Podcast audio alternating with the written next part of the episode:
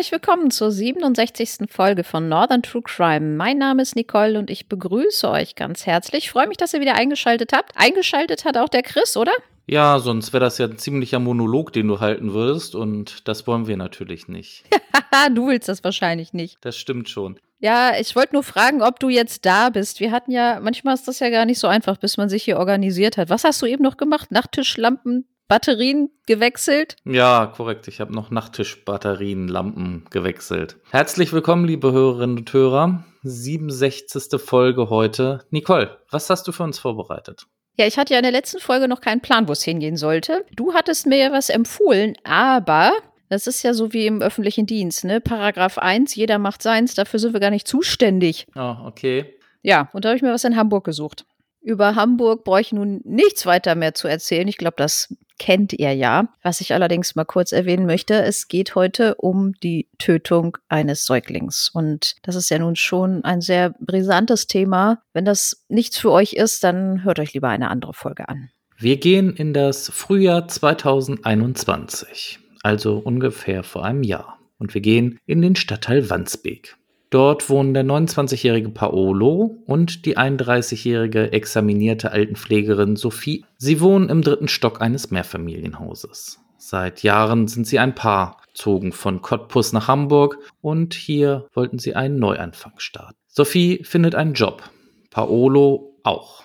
Sophie ist schließlich schwanger und bekommt Anfang Mai ihr erstes Kind, die kleine Jamila.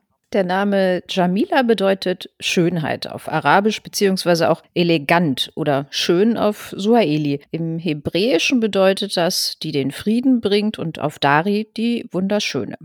Nur drei Tage nachdem Mutter und Kind aus dem Krankenhaus entlassen wurden, geraten die jungen Eltern aneinander und Paolo schlägt Sophie mit dem Ellenbogen ins Gesicht. Sie trägt ein blaues Auge davon. Auf Drängen der Hebamme zeigt Sophie den Vater ihres Kindes Wochen später an. Er zieht daraufhin zu einer Bekannten. Die Polizei benachrichtigt das Jugendamt, weil eine Kindeswohlgefährdung nicht ausgeschlossen werden kann. Eine Jugendamtmitarbeiterin versucht schließlich, die Mutter zu kontaktieren, aber nur telefonisch. Zu einem tatsächlichen Besuch in der Wohnung, um sich ein Bild von der jungen Familie zu machen, kommt es nicht.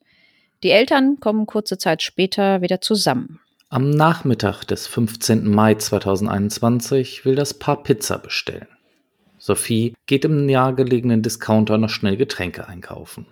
Paolo bleibt mit seiner kleinen Tochter allein zu Hause. Als Sophie die Wohnung verlässt, ist noch alles in bester Ordnung. Was jedoch in der kurzen Zeit bis zu ihrer Rückkehr passiert, ist anfangs noch unklar. Denn als Sophie die Wohnung mit der Schokolade, Cola und Babynahrung wieder betritt, ist ihr Säugling nicht mehr bei Bewusstsein. Es ist bereits ein Rettungswagen eingetroffen, der Jamila in das Universitätsklinikum Hamburg-Eppendorf bringt. Sophie steigt mit in den RTW und begleitet ihre Tochter dorthin. Paolo hatte zuvor den Rettungsdienst alarmiert und in dem Telefonat angegeben, er sei mit seiner Tochter auf dem Arm gestürzt. Im Universitätsklinikum kämpft das Ärzteteam um das Leben der drei Monate alten kleinen Jamila. Allerdings vergebens. Die Verletzungen sind so schwer, dass es keine Hoffnung mehr gibt. Als klar ist, dass das Leben des Säuglings auch durch beste ärztliche Versorgung nicht mehr zu retten ist, stimmen die Eltern einer Organentnahme zu. Die Maschinen auf der Kinderintensivstation, die dafür sorgen, dass Jamilas kleines Herz weiterschlägt, werden eine Woche nach dem Unfall am 22. Mai abgeschaltet. Die Polizei geht davon aus, dass das Mädchen vorsätzlich verletzt wurde, weil das Verletzungsbild nicht mit dem vom Vater geschilderten Unfall zusammenpasst. Die Hamburger Staatsanwaltschaft beantragt Anfang Juni einen Haftbefehl. Der 29-Jährige kommt anschließend in Untersuchungshaft. Die Untersuchungen in der Rechtsmedizin ergeben, dass das Baby geschlagen und geschüttelt worden sein muss und daher an einem schweren Schädelhirntrauma verstarb. Die Hamburger Staatsanwaltschaft erhebt nach weiteren Ermittlungen Anklage wegen Totschlags gegen Paulo. Die Anklageschrift wirft ihm vor, seine Tochter heftig geschüttelt und den Kopf des Mädchens gegen einen Widerstand geschlagen zu haben. Dadurch erlitt Jamila unter anderem eine Schädelfraktur sowie schwere Hirnblutung und erlag später deshalb ihren Verletzungen. Das Schwurgericht lässt die Anklage zu und eröffnet das Hauptverfahren. Die Verhandlung beginnt Ende des Jahres 2021. Am ersten Verhandlungstag betritt Paolo mit schweren Schritten den Sitzungssaal. Der mittlerweile 30-Jährige, der seit fast sechs Monaten in Untersuchungshaft sitzt, ist ein großer, kräftiger Mann mit Stiernacken und breitem Kreuz. Den Blick starr gerade ausgerichtet setzt er sich auf seinen Platz und beantwortet mit ruhiger Stimme die Fragen zu seinen Personalien. Der Verteidiger von Paolo erklärt, dass sein Mandant am nächsten Verhandlungstag eine Aussage machen werde. Sophie, eine zierliche junge Frau mit roten Haaren, tritt im Prozess als Nebenklägerin auf. Im Gerichtssaal würdigt die Mutter des Babys dem Vater keines Blickes. Aber auch der Angeklagte schaut nicht zu Sophie herüber. Er starrt vor sich hin, während sie an seinem Platz vorbei auf den Zeugenstuhl zusteuert. Dann wird die Öffentlichkeit auf Antrag des Nebenklagevertreters ausgeschlossen. Die Aussage der 31-jährigen Sophie betreffe auch die gemeinsame Lebensgestaltung der jungen Familie und gebe damit Einblick in ihre Persönlichkeit, ihr Wesen, ihr Leben und den höchstpersönlichen Lebensbereich, begründet die Kammer ihre Entscheidung. Der Angeklagte schildert am zweiten Prozesstag seine Version des Geschehens am Tattag. Der junge Vater möchte im Badezimmer den Schnuller auswaschen. Er sei dann mit seiner Tochter auf dem Arm im engen Badezimmer über die Babybadewanne gestolpert und mit seiner Tochter hingefallen. Er sei auf seine Tochter gefallen. Jamila habe dabei eine Beule am Kopf erlitten. Nur fünf Kilo wiegt Jamila zu diesem Zeitpunkt. Sie hat sich nicht wirklich geregt. Sie hat Schnappatmung gehabt. Er sei dann in Panik geraten und habe das Kind ein paar Sekunden geschüttelt. Ich hatte mich nicht mehr im Griff. Beim Schütteln sei er mit der Tochter Stirn an Stirn geknallt, so Paolo. Ich weiß nicht, was mich da geritten hat. Der Angeklagte spricht vor Gericht auffallend ruhig und gefasst, während die Mutter des Kindes am anderen Ende des langen Tisches weint. Der Vorsitzende Richter fragt, warum er dem Notarzt und den Ärztinnen und Ärzten im UKE, also das ist das Universitätsklinikum, wir kürzen das jetzt ab und zu mal ab, nicht erzählt habe, dass er das Baby zuvor schüttelte. Er erklärt daraufhin, wenn Ärzte ein Kind röntgen, sehen sie ja, was los ist. Ich dachte nicht, dass ich dazu noch etwas sagen muss. Das Gericht spielt die aufgezeichneten Notrufe des Vaters ab. Zunächst rief er bei der Polizei an und bat um Hilfe. Ja, also, ich hatte gern einen Krankenwagen bestellt. Mein Kind. Doch weiter kam er nicht. Wenn es um einen medizinischen Notfall gehe, müsse er die 112 anrufen, wurde Paulo informiert. Ja, okay, mache ich antwortet er. Er klingt ruhig und gefasst. In der gleichen kontrollierten Tonlage führt er das nächste Gespräch dann mit der Feuerwehr. Es gehe um seine Tochter, erklärt er und gab seine Adresse durch. Ich bin hingeflogen mit dem Kind. Es atmet noch, teilt er weiter mit, aber der Kopf ist blau. Es gibt stöhnende Geräusche von sich. Der Disponent in der Leitstelle gab dem Angeklagten unter anderem den Rat, die Atmung seiner Tochter zu überwachen.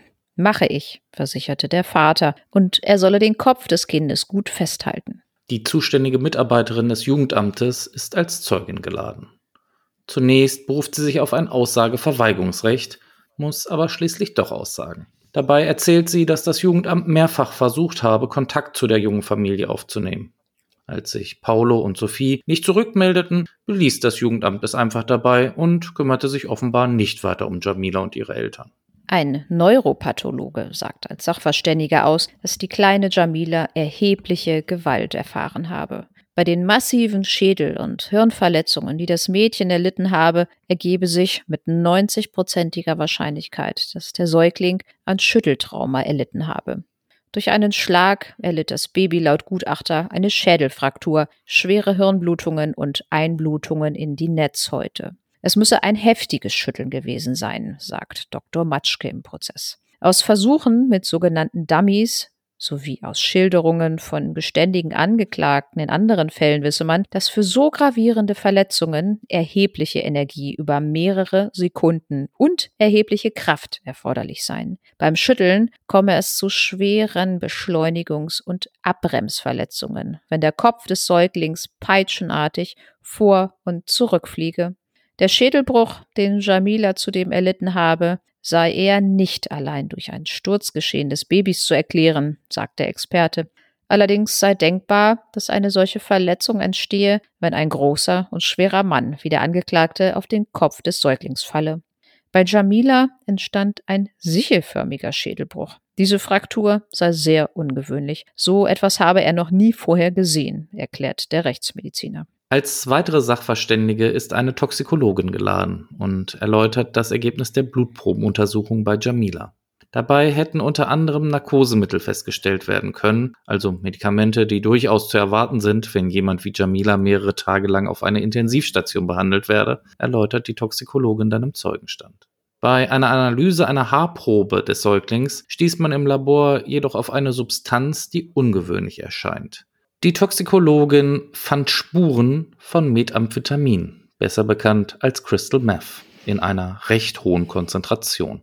Bei Konsumenten habe man die Vorstellung, dass der Stoff über das Blut in die Haare gelange. Was in den Haaren eingelagert wurde, bleibt da drin und wird nicht abgebaut.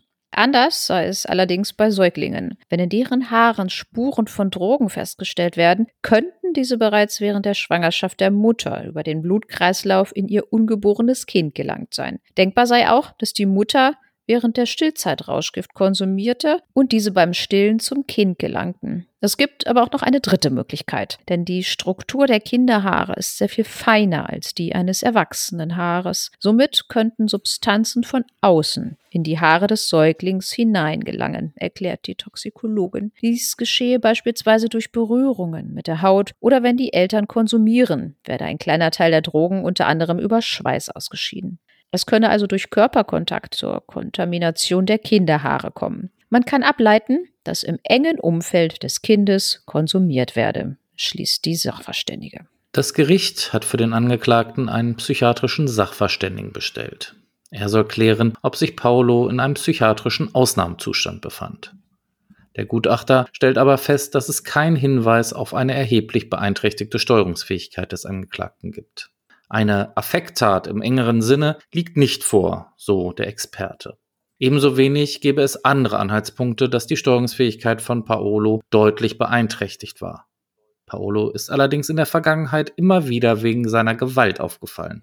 Offenbar schon seit seiner Kindheit, erklärt der Psychiater. Nach dem Schluss der Beweisaufnahme fordert die Staatsanwaltschaft zwölf Jahre Freiheitsstrafe wegen Totschlags. Der Verteidiger des Angeklagten geht nicht von einem Tötungsvorsatz aus. Sein Mandant sei deshalb lediglich wegen fahrlässiger Tötung zu verurteilen. Sollte die Kammer von einem Tötungsvorsatz ausgehen, handele es sich seiner Meinung nach um einen minderschweren Fall des Totschlags. Die zu verhängende Freiheitsstrafe solle vier Jahre nicht übersteigen. Der Vertreter der Nebenklägerin schloss sich dem Standpunkt des Verteidigers an. Die Kammer verurteilt den Angeklagten wegen Totschlags am 11. Februar dieses Jahres, also vor etwas mehr als einem Monat. Als das Gericht nun das Strafmaß von sieben Jahren und neun Monaten verkündet, bricht die Mutter der getöteten Jamila, die als Nebenklägerin im Prozess sitzt, in Tränen aus. Eine Vertraute drückt die Hand der 31-Jährigen. Auch andere Verwandte beginnen zu weinen. Der Angeklagte wird sein Leben lang mit der Schuld leben müssen, sein eigenes Kind totgeschüttelt zu haben. Mehr Strafe geht eigentlich nicht, sagt der Vorsitzende Richter in der Urteilsbegründung. Und weiter, Jamina starb, weil der Vater für einen kurzen Moment die Nerven verloren hatte. Wer einen Säugling so heftig schüttele, wie Paolo es tat, erkennt die tödliche Gefahr, in die er das Kind bringt. Wer so handelt, nimmt den Tod billigend in Kauf. Er kann nicht ernsthaft darauf vertrauen, das Kind werde überleben. Eine junge Familie ist zerstört, begründet der Vorsitzende. Das Gericht ist davon überzeugt, dass der Angeklagte den Schädelbruch nicht vorsätzlich ausgelöst habe, obwohl die Fraktur beidseitig und verheerend gewesen sei, sagt der Richter. Wenn allerdings das Baby danach nicht von Paolo geschüttelt worden wäre, wäre der Schädelbruch wahrscheinlich wieder zusammengewachsen und Jamila hätte wieder gesund werden können. Doch es kam ja anders. Das ist eine sehr bittere, traurige, bedrückende Erkenntnis, die wir gewonnen haben. Weil Jamila nach dem Sturz benommen war, habe der Vater für einen kurzen Moment die Nerven verloren. Er schüttelte nach Überzeugung des Gerichts den empfindlichen Kopf der kleinen Jamila heftig hin und her. Das Kind war den Kräften hilf- und wehrlos ausgeliefert, meint der Richter. Paolo habe seine Tochter nicht töten wollen, davon ist das Gericht überzeugt, aber er habe vollkommen falsch reagiert. Sie hätte Schutz gebraucht, nichts hätte näher gelegen, als nach dem Sturz sofort Hilfe zu holen. Der 30-Jährige habe aus Wut und Frustration unüberlegt gehandelt. Paolo, der einige Meter entfernt von der Mutter auf seinem Platz sitzt, regt sich während der Urteilsverkündung kaum. Er schaut nach unten. Der kräftige Mann wirkt starr. Schon während an früheren Verhandlungstagen im Prozess die Details um Jamilas kurzes Leben und ihr tagelanges Sterben ausgebreitet wurden, während Mediziner schilderten, in welch trostlosem Zustand sich der Säugling befand und die Notrufe gehört wurden, wirkte Paolo eh erstaunlich gefasst. So, dieser Fall ist jetzt erstmal zu Ende. Ich habe leider nichts gefunden, ob das Urteil rechtskräftig ist oder nicht, aber da bleiben wir noch mal dran. Das können wir euch sicherlich noch nachliefern. Es ist ja jetzt auch erst ein Monat her. Also es kann durchaus sein, wenn jetzt Revision eingelegt ist, dass jetzt noch die Revisionsbegründungsfrist läuft und auch die Urteilsgründe noch schriftlich abgesetzt werden müssen. Deswegen wird sich das mit der Rechtskraft vermutlich noch ein wenig hinziehen. Nicole, wie bist du auf diesen Fall überhaupt aufmerksam geworden? Ja, das ist ein aktueller Fall. Ich habe ja irgendwas, ich glaube, wir hatten Hamburg, hatten wir auch länger nicht. Jedenfalls war mir so nach Hamburg. Und da habe ich dann, dann halt mal geguckt, was da gerade so aktuelles war. Ich wollte ja nicht so ein altes Zeug machen wie du das letzte Mal, als wir in Hamburg waren. Es sollte immer so ein bisschen was Aktuelleres sein. Deswegen. Und ich fand diese Geschichte, ja, die hat mich schon ziemlich berührt. Also das, ja, hat mich nicht so richtig losgelassen und deswegen habe ich denn da auch mal mich eingelesen und ja, war eigentlich so ein bisschen Zufall, sage ich jetzt mal so. Wir hatten dieses Thema, glaube ich, auch noch nicht, oder? Nee, ich glaube, darüber haben wir auch noch nicht gesprochen. Klar, wir haben, wenn ich da dran denke, durchaus schon über ja, tote Kinder gesprochen, aber über das Thema ja, des Babyschüttelns, da haben wir, glaube ich, noch nicht drüber gesprochen. Nee, Kindesmisshandlung hatten wir schon häufiger. Also ich glaube, den schlimmsten Fall, der mir so in Erinnerung ist, ist der von Leonie. Oh ja. Ja, der war wirklich schlimm. So ein paar Parallelen habe ich hier ja auch gefunden. Was ich auch noch gesehen habe, die im UKE, die haben da so ein Kinderkompetenzzentrum und untersuchen jedes Jahr 850 Kinder, die vernachlässigt oder missbraucht wurden. Und das sind definitiv 850 zu viel. Und das ist nur in Hamburg. Ja, klar, ist eine, eine deutsche Großstadt, wohnen viele Menschen, aber ich möchte gar nicht wissen, wie viel das deutschlandweit sind. Und die haben wirklich gesagt, das geht durch alle Bevölkerungsschichten. Das spiegelt ja auch eigentlich immer das wieder, was Dunkelziffer so darstellt, wie viele Kinder doch misshandelt werden und wahrscheinlich die Dunkelziffer in solchen Fällen ist wahrscheinlich auch viel, viel höher, als wir uns das überhaupt alle vorstellen können. Ja, das ist sehr, sehr traurig und äh, von daher finde ich das ganz gut, dass die ähm, in Hamburg habe ich gesehen, haben die sich da auch, die haben so eine Stiftung gegründet und haben sich da sehr für die vernachlässigten Kinder eingesetzt. Aber können wir vielleicht später nochmal drüber sprechen. Vielleicht können wir erstmal zu diesem Fall hier anfangen. Das eine, was ich eben sagte, die Parallele zum Fall Leonie, war diese Geschichte mit dem Jugendamt. Ja, da fällt mir auch so gar nichts mehr zu ein. Also, weißt du, das ist jedes Mal so offensichtlich, ne?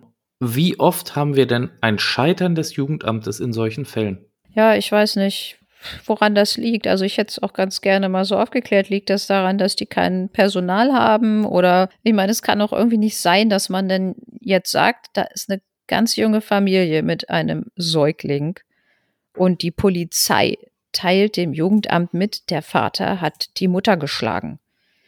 Und dann versuchen die da, ach ja, wir haben ja dreimal angerufen, einmal war die Mailbox dran, einmal war das Handy aus und das dritte Mal weiß ich gar nicht mehr und dann, oh ja, wird schon passen. Nee, ganz ehrlich, das greift mir da echt zu kurz. Dann, weiß ich nicht, müssen die vom Jugendamt da mal mit der Polizei kooperieren oder was und müssen dann mal sagen, so, wir gehen da jetzt mal zu denen hin. Und ich meine, wenn man so einen kleinen Säugling zu Hause hat, ist man ja eigentlich auch nicht tagelang unterwegs. Da muss doch irgendwann mal einer zu Hause sein. Also das regt mich richtig auf. Ja, und mal ganz ehrlich, unabhängig davon, ob sie jetzt sich die Polizei holen oder so, überhaupt mal hingehen. Das hätte ja vielleicht schon mal was geholfen. Also, wenn ich da jetzt versuche, ja, ich habe ein paar Mal die angerufen, hat, habe niemanden erreicht und die haben auch nicht zurückgerufen, dann ist die Sache halt erledigt. Finde ich schon ein bisschen grenzwertig. Vielleicht hatte die Mitarbeiterin beim Jugendamt hinterher dann auch gesehen, oh verdammt, und deswegen wollte sie nicht aussagen. Hm. Das, das fand ich dann auch natürlich den Knaller, ne? Dass sie erstmal gar nicht aussagen will. Hat die Kammer ihr wohl gesagt, dass sie da kein Aussageverweigerungsrecht hat? Oder Auskunftsverweigerungsrecht, je nachdem so genau. Nehmen es die Zeitung manchmal auch nicht, aber wir wissen ja, dass das ein Unterschied ist. Was mir immer wieder ein auffällt, wenn wir über Kindesvernachlässigung und äh, Probleme mit dem Jugendamt sprechen, dass das Jugendamt nicht richtig aufgepasst hat, da fällt mir immer wieder dieser Fall Kevin in Bremen ein. Oh, der war ja ganz. Wir hatten den nicht gemacht, ne? Aber Nee, deswegen an dieser Stelle mal eine Frage an euch. Äh, sollen wir uns dieses Falles, obwohl er jetzt natürlich schon bekannt und schon häufig auseinandergenommen worden ist, sollen wir uns diesem Fall auch mal widmen? Teilt uns das mal bitte mit, dann werden wir das auch tun. Bisher haben wir den immer so ein bisschen ausgespart, weil es halt schon viel über diesen Fall gibt. Aber wenn ihr sagt, nee, auch von Northern True Crime möchten wir gerne mal hören, wie ihr darüber gesprecht, dann sagt uns Bescheid. Ja, und dieser Fall ist einfach total heftig und man zieht da auch immer irgendwie wieder diese Parallelen, dass dieses Fehlverhalten oder dieses Versagen der Jugendämter doch extrem ist, oder? Also, äh, wobei es taucht ja denn dann halt nur oder es kommt groß ans Tageslicht, sage ich jetzt mal so, wenn irgendwas passiert. Es gibt, glaube ich, auch, vielleicht müssen wir jetzt auch mal die Jugendämter in Schutz nehmen. Ich denke, es gibt auch äh, hunderte, tausende Fälle, wo die den Familien helfen oder wo die Kinder rechtzeitig aus den Familien rausnehmen, weil sie da wirklich eine Kindeswohlgefährdung sehen und, und, und. Also das gibt es ja nun auch. Es ist ja nicht immer so, dass das Jugendamt daran schuld ist. Ich weiß auch nicht, ob es in diesem Fall so gewesen wäre, ob das Jugendamt die Jamila da jetzt rausgenommen hätte. Kommt drauf an. Weiß ich nicht. Nur weil äh, steckt man nicht so richtig drin. Ob die jetzt den Tod ver hätten verhindern können, können wir, glaube ich, nicht so richtig sagen. Also ich sag mal so, wenn wir über das Thema Methamphetamin sprechen und vielleicht das Jugendamt auch da vielleicht mal aufgepasst hätte oder mal geschaut hätte, wenn sie mal vor Ort gewesen wären, vielleicht wäre ja auch mal aufgefallen, dass da irgendetwas in der Art konsumiert wird. Vielleicht hätte das auch irgendwas verhindern können. Genau, da gebe ich dir recht. Also hinterher, also da, da, muss ich ja auch sagen, mit diesen ganzen Sachverständigen, dachte ich mir so, boah, was ist, was ist da alles hinterher zutage getreten? Ich weiß ja aber nicht, zu dem Zeitpunkt, wo die Polizei jetzt nur das Jugendamt informiert hat, dass da in der Familie was vorgefallen ist, da ging es ja nur darum, dass die Mutter irgendwie einen Ellbogen ins Gesicht bekommen hat. Ich glaube, wenn die Polizei da auch äh, gewusst hätte, dass da irgendwas noch mit Betäubungsmitteln läuft, dann hätten die denen, glaube ich, auch vorher schon mal die Bude durchsucht. Aber das kam ja alles hinterher erst raus. In der Rechtsmedizin. Das war ja vorher nicht bekannt. Ja klar, wenn das Jugendamt mal da gewesen wäre, nur, ich weiß nicht, hat man da sein, seine Betäubungsmittel irgendwo auf dem Tisch liegen? Ich meine, das Jugendamt geht ja nun auch nicht los und guckt da in die Schränke. Ja, das vielleicht nicht, aber vielleicht die Leute, du hast ja gesagt, die haben ja mit vielen Leuten zu tun und ich glaube mal, die haben auch dann so ein Gespür, wenn sie merken, da sitzt mir ein Drogensüchtiger gegenüber, wie der sich so verhält, dass man da vielleicht mal so ein extra Auge drauf hat. Ja, ich glaube, es ist auch schon, wenn man in so eine Wohnung reinkommt. Man sieht ja auch, in welchen Verhältnissen die Leute leben. Und ich glaube, so eine, so eine Wohnung, so ein Zustand von einer Wohnung spricht ja nun auch Bände meist. Also ich kenne es zumindest aus, und du ja nun auch, Fotos aus Akten, wenn man manchmal sieht, oh Gott, wie äh, kann man da leben oder wohnen oder je nachdem, wie man es nennen will.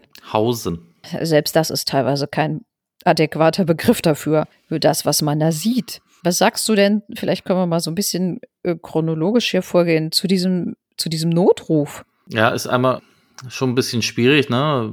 Die 110 zu wählen, anstatt die 112. Ja. Da geht's ja eigentlich dann schon los, aber äh, ja, ich finde es halt auch, ne, dafür, was dann wirklich passiert ist, ich glaube, ich wäre ganz panisch und nicht so ruhig, aber gut, da kann man natürlich nicht jetzt irgendwelche Vorwürfe oder sowas machen. Jeder reagiert da natürlich anders. Nee, ja, genau, Vorwürfe nicht, aber ich finde es schon ein bisschen merkwürdig, weil wenn es tatsächlich so sein sollte, wie er gesagt hat, er ist mit dem Kind auf dem Arm über die Badewanne gefallen und auf sie gestürzt. Ich glaube, ich wäre auch total panisch am Telefon und nicht irgendwie so ruhig. Ja, ich hätte gern mal einen Krankenwagen.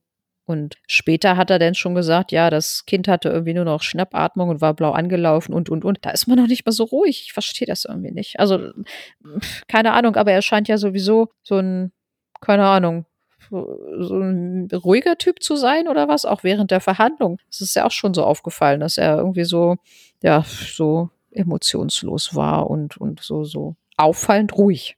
Ja, kommen wir mal dazu. Meinst du, ist es denn so geschehen, wie er es geschildert hat? Also ich kann mir halt vorstellen, was ich jetzt, was ich jetzt glaube, dass er da vielleicht wirklich, dass da irgendwas passiert ist, dass er sie auf dem Arm hatte.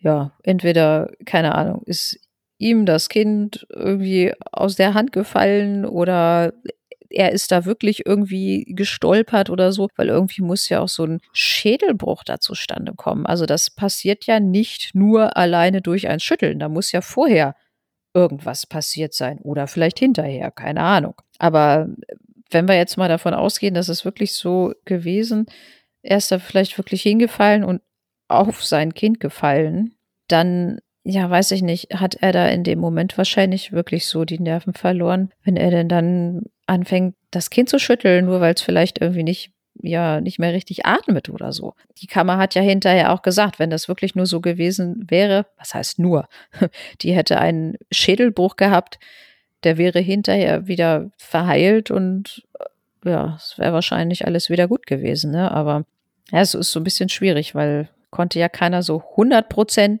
nachvollziehen, wie das nun so gewesen ist. Was glaubst du denn, wie das war? Also ich kann mir das schon ganz gut vorstellen, dass es wirklich vielleicht so war, wie er es geschildert hat, dass er da ausgerutscht ist oder oder das Kind ist ihm anders aus der Hand gefallen. Das ist ja auch theoretisch spielt das keine Rolle mehr wirklich. Und dass wirklich durch dieses Fallen vielleicht dass der Schädel gebrochen ist von dem Kind, könnte dadurch, dass es der Schädel halt zweimal gebrochen war an zwei verschiedenen Stellen, könnte es vielleicht mit seiner Aussage durchaus zusammenpassen. Ne? Also erster Schädelbruch durch den Aufprall des Kindes, zweiter Schädelbruch durch das Fallen von ihm auf dem Kind drauf. Könnte vielleicht so durchaus sein. Und ja, dann total falsch reagiert. Und das ist so gesehen ja meine Theorie. Also dass es vielleicht wirklich ein Versehen war und dann aber ja total fehlerhaft geleitet worden ist.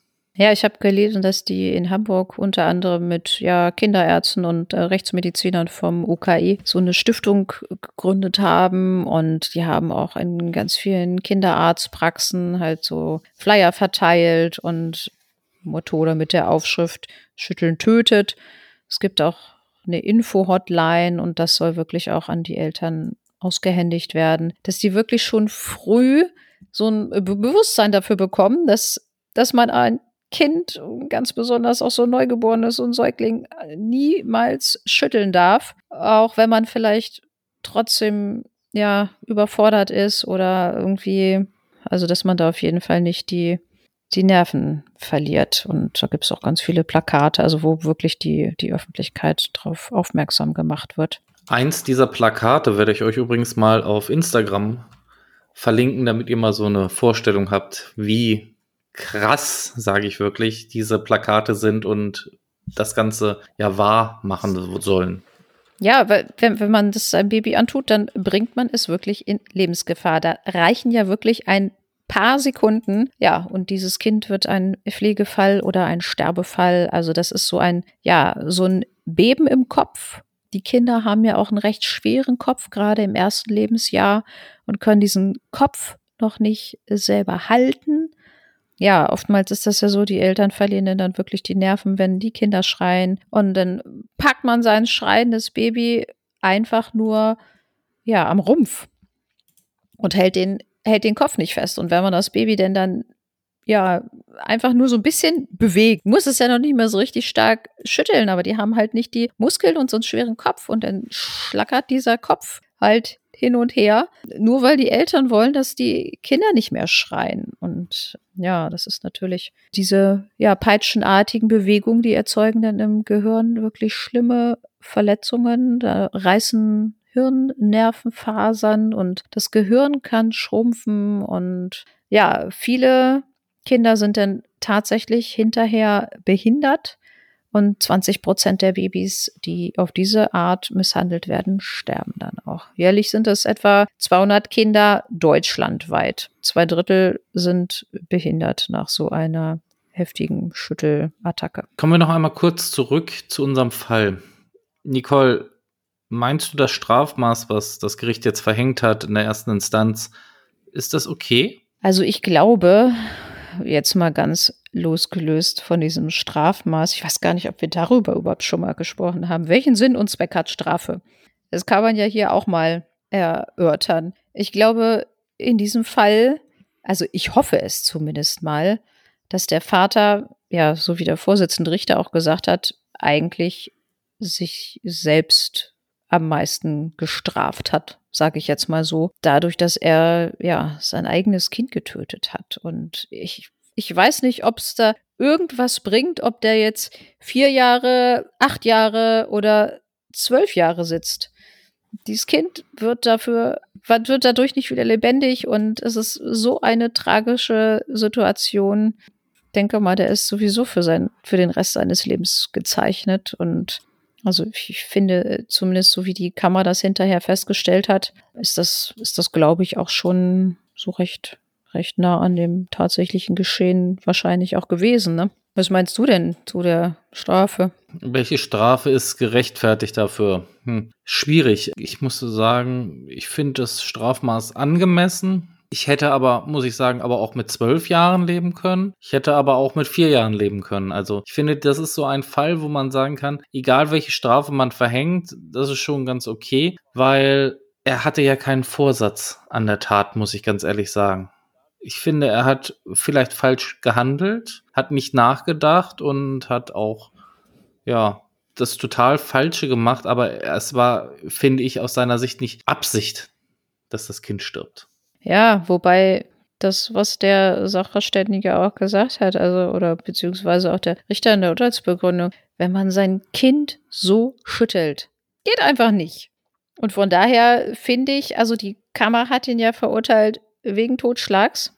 Und ja, mal, also ganz mal von dem Strafmaß abgesehen, alleine mit dem Delikt des Totschlags bin ich, bin ich aber mehr einverstanden als mit dem anderen, was Sie gesagt haben. Ja, das ist ja kein Tötungsvorsatz gewesen, aber ja, ich, ich weiß es nicht. Ich bin gespannt. Wenn es jetzt eine Entscheidung des BGHs dazu gibt, halten wir euch natürlich auf dem Laufenden. Wir schauen mal, was am Ende bei rauskommt, wenn es in die Revision gehen sollte.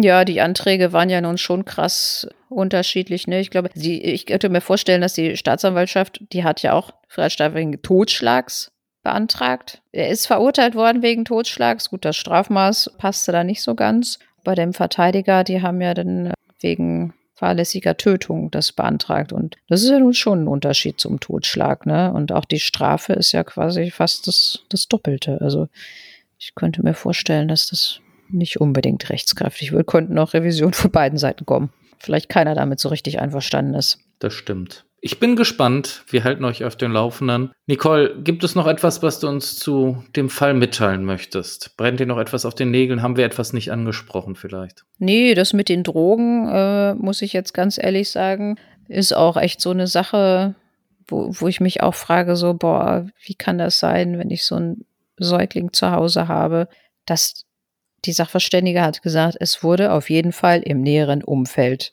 Crystal Meth konsumiert. Und das finde ich ist auch schon echt ein Hammer, oder?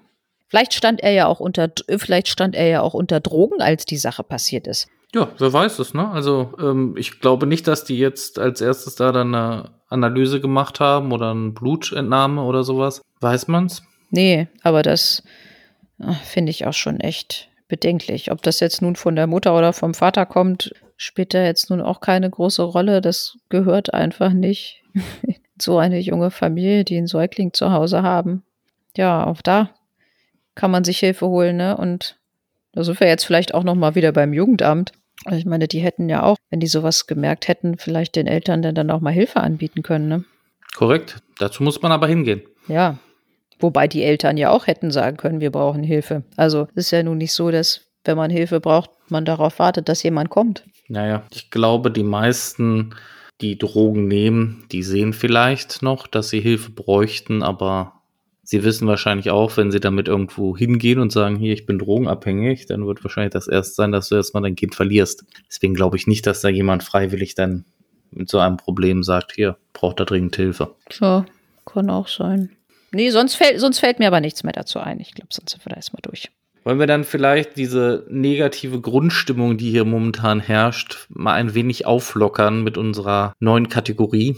Naja, was heißt negativ? Also ich, ich finde den Fall schon sehr, sehr tragisch und, und traurig. Aber das gehört halt auch dazu und ich finde das Thema auch schon sehr wichtig. Deswegen wollte ich diesen Fall jetzt auch mal gebracht haben. So, aber ja, wie du gerade sagst, ist, mir fehlt jetzt so ein bisschen schwer, da so umzuschwenken. Aber auch der nächste Fall ist ja jetzt auch nicht so ganz. Das ist ja nun, wir machen ja hier nun kein, kein Comedy. Aber du könntest in der Tat mal die Kategorie einspielen.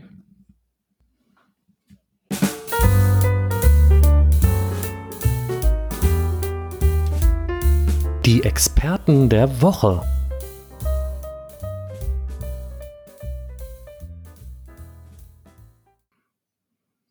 Gut, Nicole, dann versuchen wir jetzt mal so ein bisschen so diesen Übergang zu finden. Und wir sprechen heute über einen Experten der Woche, wo wir noch gar nicht sagen können, wer denn diese Trophäe diese Woche erhält. Richtig? Nee, ist bislang noch unbekannt. Zumindest habe ich da noch nichts weiter draus gefunden. Wir sind auf jeden Fall bei uns im Bezirk, Landkreis Ammerland, äh, Edewecht, Ortsteil Friedrichsfehn. Du eine Ahnung, was da passiert ist? Nun ja, also es, es klingt ja so ein bisschen dörflich, ein bisschen ruhiger, ein bisschen gesitterter, irgendwas vielleicht, irgendeinem Bauernhof oder irgendwas. War so ähnlich. Ein Familienhaus. Hm, was fällt dir da ein? Was kann man da so machen? Naja, wenn ich an unseren Experten Michael denke, fällt mir eigentlich nur eins immer ein. Genau, Einbruch, ne? Hm. Ja, das war da letztes Jahr am 13. November 2021. Ich habe diese Sache übrigens auch, ich weiß gar nicht, ich glaube über ein NDR oder so. Das kam den einen Tag auch in den sozialen Medien und da habe ich mir auch gedacht, so, weil ich da Fotos gesehen habe, dürfen wir die eigentlich auch zeigen? Wir können darauf verlinken, das ist ja kein Problem. Ach, oder so. Mhm.